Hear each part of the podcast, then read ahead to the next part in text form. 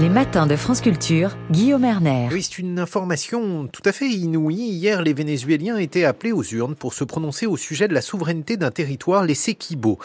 Celui-ci appartient au Guyana d'après les conventions actuelles, les traités internationaux, mais Caracas revendique les Sequibo depuis des années. Le référendum s'est tenu en dépit d'une mise en garde de la Cour internationale de justice émise vendredi. Pourquoi ce territoire fait-il l'objet d'une dispute entre donc le Guyana et le Venezuela? Quelles pourraient être les conséquences de ce référendum? Bonjour Luis Alejandro Avila Gomez.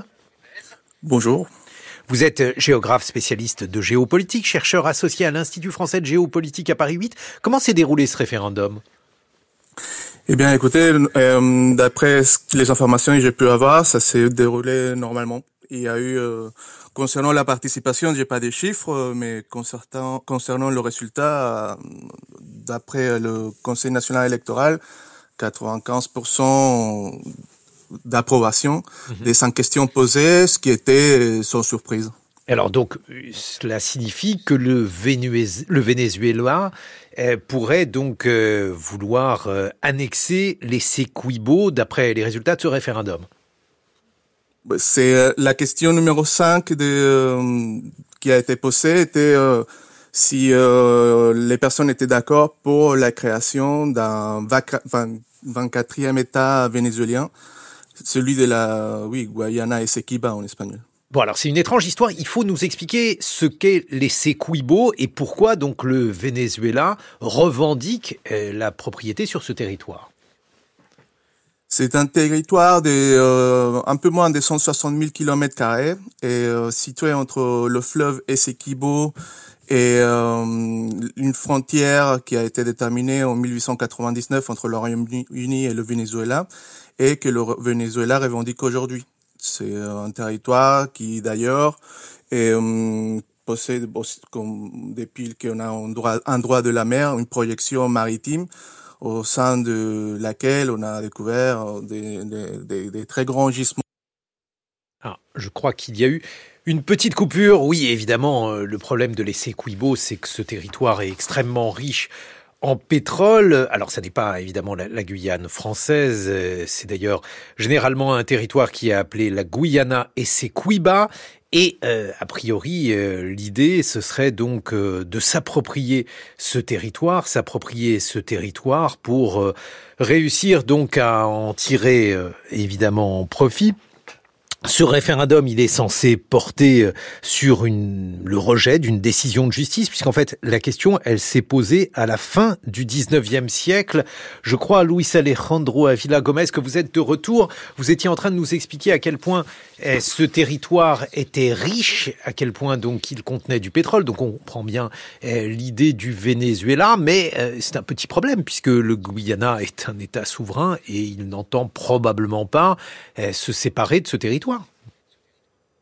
Euh, oui, bah, ce qui concerne le territoire, les terres émergées de ce territoire Essequibo, elles sont administrées euh, par le par le Venezuela, par, pardon, par le Guyana. Euh, mais à partir des années 60, plus ponctuellement des années 66, le Royaume-Uni reconnaît avoir un différent nom qu'il faut régler. D'où d'ailleurs que le sujet soit en train d'être étudié à la Cour internationale de justice. Et en ce qui concerne les terres immergées, la zone maritime, et il n'y a aucun, aucune euh, frontière pour l'instant, même des frontières qui puissent être disputées éventuellement.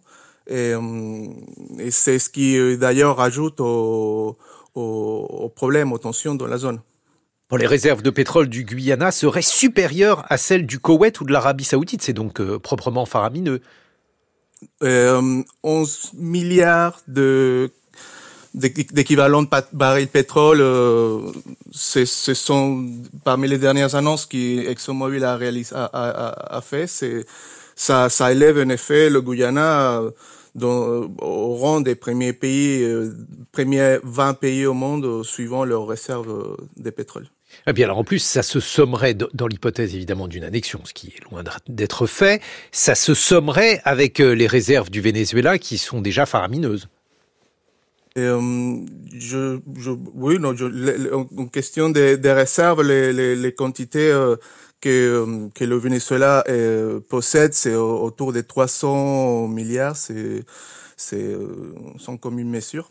Et, mais c'est, c'est oui, le, le, le, le, Guyana et, possède des quantités de plus en plus qui, qui, qui, remontent de plus en plus parce que les, les activités d'exploration sont à l'heure où on, l'en parle en train de se développer.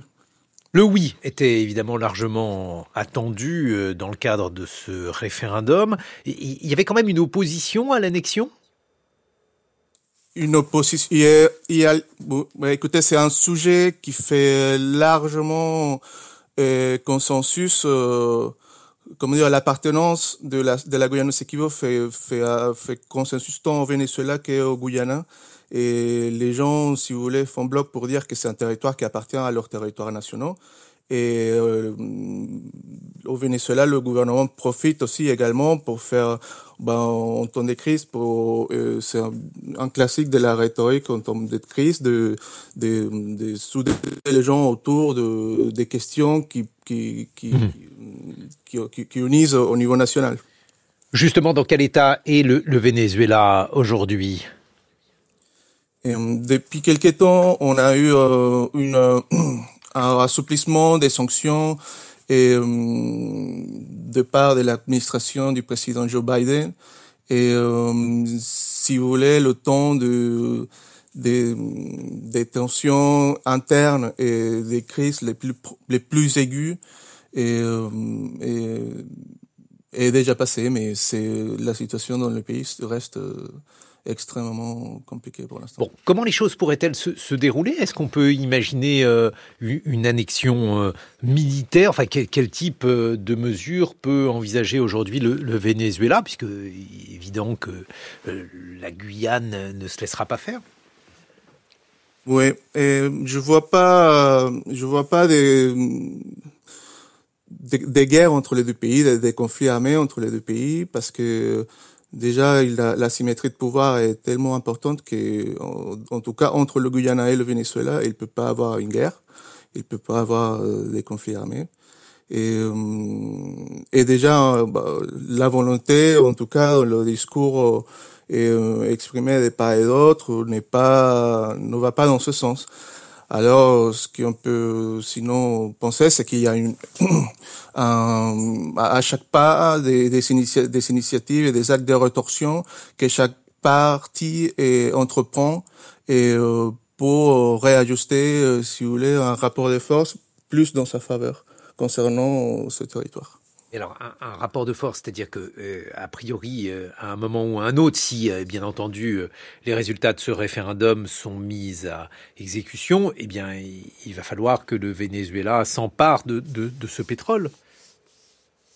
Du pétrole, le, le Venezuela, en 2017, je pense que c'était cette année-là, ils avaient déjà fait une proposition au Guyana avant que le Guyana ne dépose sa requête auprès de la Cour internationale de justice, lui disant, lui proposant que les hum, concessions pétrolières qui étaient déjà en cours, en toute vraisemblance, celle avec ExxonMobil, il la respecterait, mais euh, en lui demandant de ne plus euh, octroyer de nouvelles euh, licences et de, de, ne pas créer de nouveaux blocs pétrolier pour les octroyants de licence, ce qui crée une territorialisation à l'égard du Venezuela conflictuelle, parce que c'est une zone euh, sur laquelle, maritime sur laquelle il n'y a pas pour l'instant une frontière euh, définie.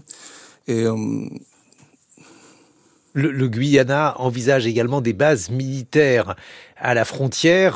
Ça aussi, ce serait a priori une a priori une décision qui serait de nature à rendre les choses encore plus compliquées.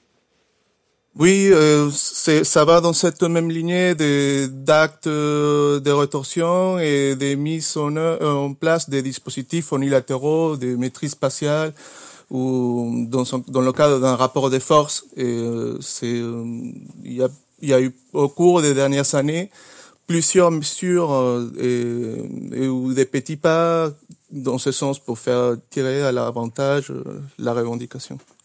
Et alors, dès lors que le Venezuela est, proche de la Russie, euh, est-ce que l'on peut imaginer un conflit qui euh, aurait euh, d'autres répercussions avec des liens d'un côté avec la Russie, de l'autre avec les États-Unis? Les États-Unis sont dans une relation qui est parfois ambivalente avec le Venezuela. Et là, oui, les liens entre la Russie et le Venezuela restent restent très très forts. Et c'est souvent on l'entend dans le discours politique au Venezuela. Et oui, c'est ça reste ça reste un, de, point de vue de Venezuela un allié. Merci beaucoup, Luis Alexandro Avila Gomez. Je rappelle que vous êtes géographe, spécialiste de géopolitique, chercheur associé à l'Institut français de géopolitique à Paris 8. Alors, dans quelques instants, avec euh, Alexandra Delbo, ça sera par exemple avec Science. Euh, Alexandra, vous allez nous parler de la parité homme-femme dans la recherche, c'est ça? Exactement, en astrophysique. Pourquoi? Parce qu'il y a encore beaucoup d'efforts à, faire. Voilà. Eh bien, on va essayer donc de euh, s'intéresser à cette parité homme-femme pour voir comment on peut l'améliorer. Ça sera dans quelques secondes dans Avec Science, bien sûr.